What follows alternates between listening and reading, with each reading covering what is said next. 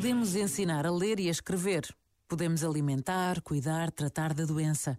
Mas se não estivermos dispostos a dar amor, muito se perde na possibilidade de crescer, de manter relações, de criar laços, de conhecer o melhor de cada um. Porque sem amor até se cresce, mas por dentro lembra as árvores que não dão fruto ou as sombras que não refrescam. Neste início de um novo ano escolar, é preciso estar consciente da importância do amor gratuito na vida de todos, especialmente na vida dos mais novos. Pensa nisto. Boa noite. Este momento está disponível em podcast no site e na app.